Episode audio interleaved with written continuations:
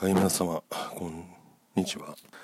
えっ、ー、とですね、今日は今回は、まあ、収録という形にします。やっぱしあのライブ放送はどういうわけか、あの、ポッドキャスト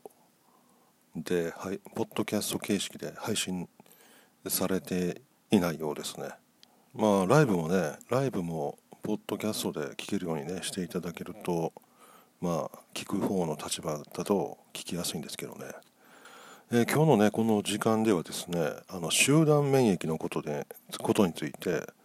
まあ少しねお話ししていきたいと思います。まあ私もねそんなに詳しく調べて調べたわけじゃないんですけどまあ専門家でもないんですけどね。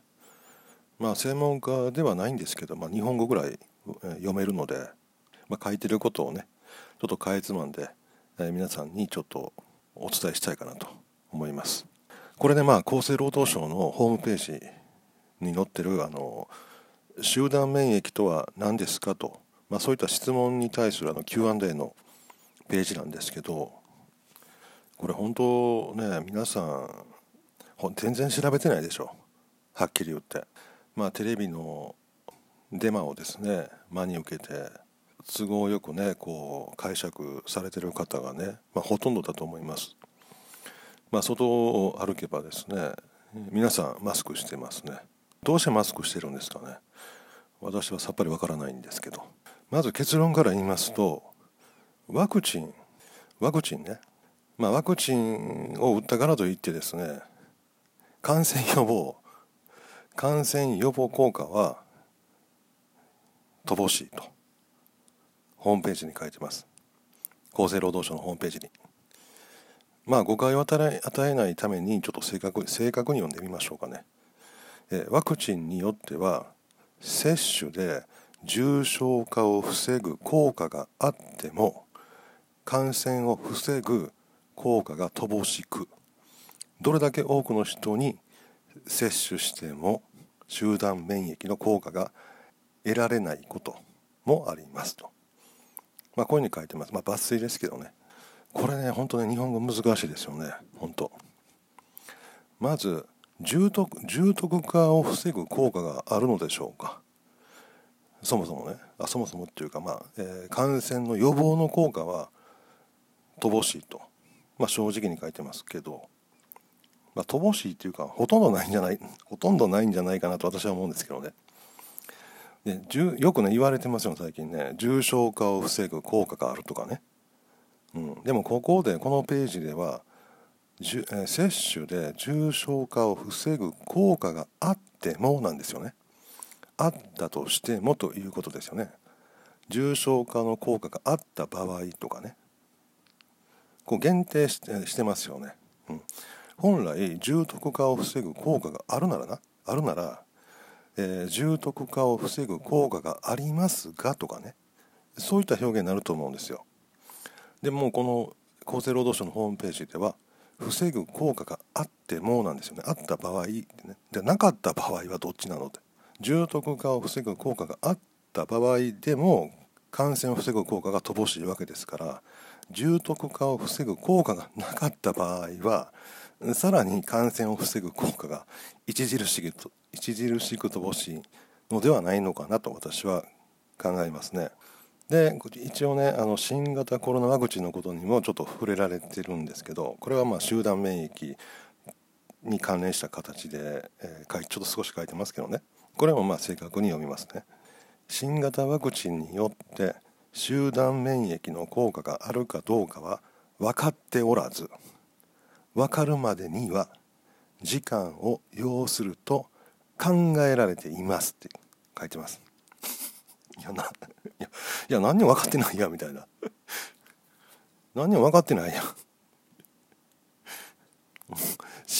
もう一回読みますね。新型コロナワクチンによって集団免疫の効果があるかどうかは分かっておらず分かるまでには時間を要すると考えられていますとか。もうそぼやーっとしてますよね本当。じゃあ分かるまでの時間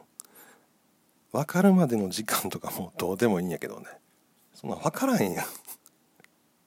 分かってないのに分かるまでの時間が必要なのはそんな説明しなくても分かりますよね。だから分からないって書けばいいんですいいんですけど分かるまでには時間を要すると考えられていますとかね、うん、もう笑っちゃいますよね本当。皆さんこんな説明書いててワクチン打つんですか？で皆さんこれね集団免疫の効果が新型コロナワクチンによって集団免疫の効果があるかどうか分かっておらずって書いてる分からないって書いてるんですよ。新型コロナウイルスワクチン打っても集団免疫効果があるかどうか分からないって書いてるのにどうして皆さんワクチン打つんですか？ワクチン打ったって感染防げないじゃないですか。まあ集団免疫っていうのはまあこれもねあのまあ要は周りの人たちが皆さんねワクチンを打って抗体っていうか免疫を持ってたらですね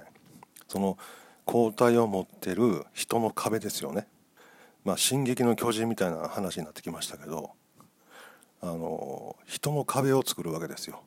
抗体ワクチンを打ったワクチンを打って抗体があるあると仮定してね。仮定ですよこれ。あくまでも。抗体なんかあるかどうかもわからないしね。だから例えば私はワクチン打ってませんよね。まあ打た打たないですけど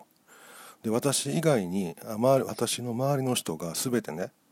えー、ワクチンを打って抗体を持ってる人たちがですね私の周りを取り囲んでくれるわけですよ。そしたらその取り囲んだ人たちはウイルスに感染しないから、えー、私が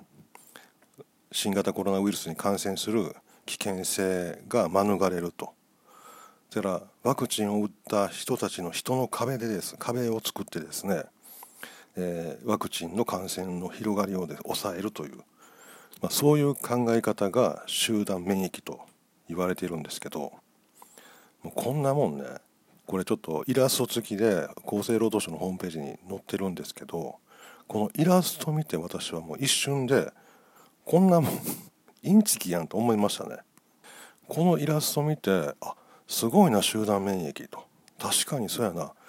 周りの自分の周りの人たちが抗体を持った人たちが取り囲んでくれたら感染ウイルスの感染が防げるんじゃないかとね。まあ子供だったらもしかしたらそういった勘違いする子供もいると思いますけど。私は大人ですからこんなイラストには騙されません。えそもそも人間ですか？人間も生き物ですからね。動き回るんですよ。それは「進撃の巨人」みたいな人のねずっとその壁の中に入ってですよ。あの じーっと立ててくれたらねまあウイルスを防げるかもしれませんけどそういうわけにはいかないじゃないですか、ね、みんな動き回ってるんですよ。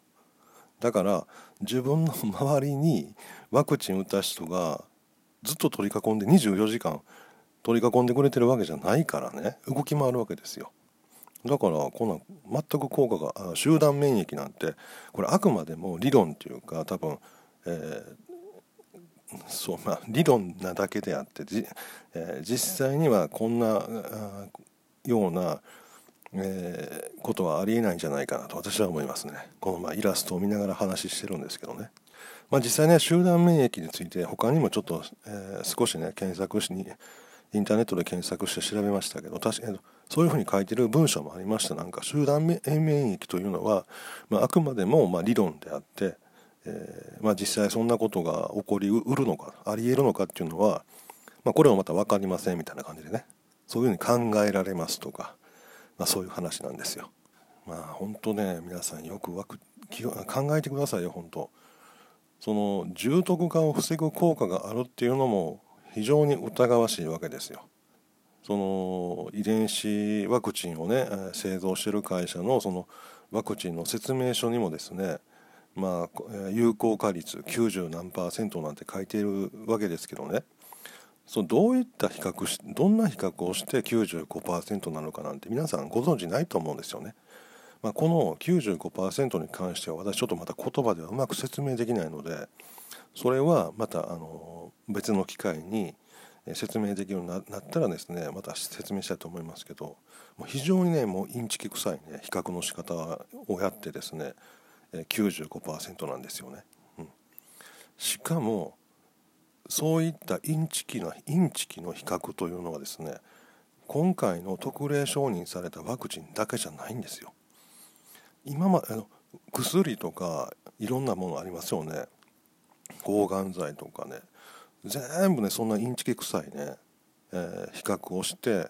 パーセンテージで計算してるんですよね。このどんなね比較の仕方パーセンテージの出し方してるって本当皆さんが、え、理解したらですねもう驚きですよ多分。もう椅子から転げ落ちますよ本当に。うん。え今までこんなことしてたんかと思ってこいつらと思って私は本当びっくりしましたからね。これで95%ってこんな計算してこんな比較の仕方して95%とか言ってるんやと思ってね。もう呆れましたね本当に。ほとんど詐欺ですよ詐欺。本当に。でもまあ法律で認められてるんでしょうねそういう比較の仕方が多分ね。多分製薬会社じゃなかった一般の企業が同じような比較をしてなんか食品